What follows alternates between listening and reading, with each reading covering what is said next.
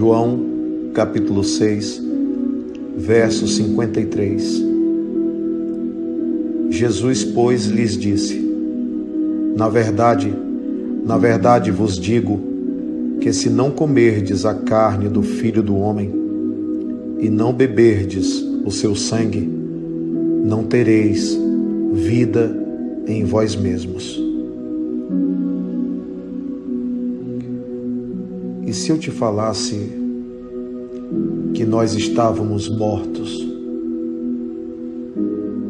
E se eu te falasse que muitos de nós andamos mortos? E se eu te dissesse que ainda há muita morte em muita gente? Jesus fala desse comer e desse beber, dessa carne e desse sangue, como uma representação viva do que o seu Evangelho veio fazer na vida de cada um de nós. Estávamos mortos. E a sua mensagem é como o soar de uma trombeta, é como uma seiva nova, um novo sangue a circular na intimidade de nossos espíritos, sacudindo as nossas almas dessa poeira de materialismo, desse mundo ainda acostumado ao nada, ao fútil, ao superficial Vida não é isso. Viver a vida não é simplesmente nascer, crescer, morrer. Viver a vida verdadeiramente, desfrutar da vida que Deus nos ofertou,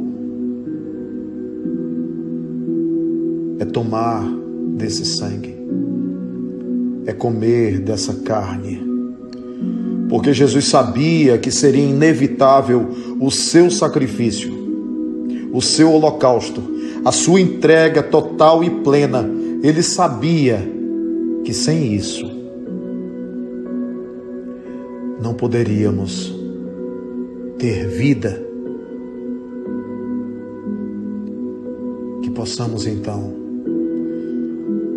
matar essa sede, que possamos então mitigar essa fome tantas criaturas esquálidas, tantos sedentos pelo mundo, tantas figueiras secas. Ainda é tempo, ainda é hora, ainda podemos nos alimentar do que vai nos dar vida.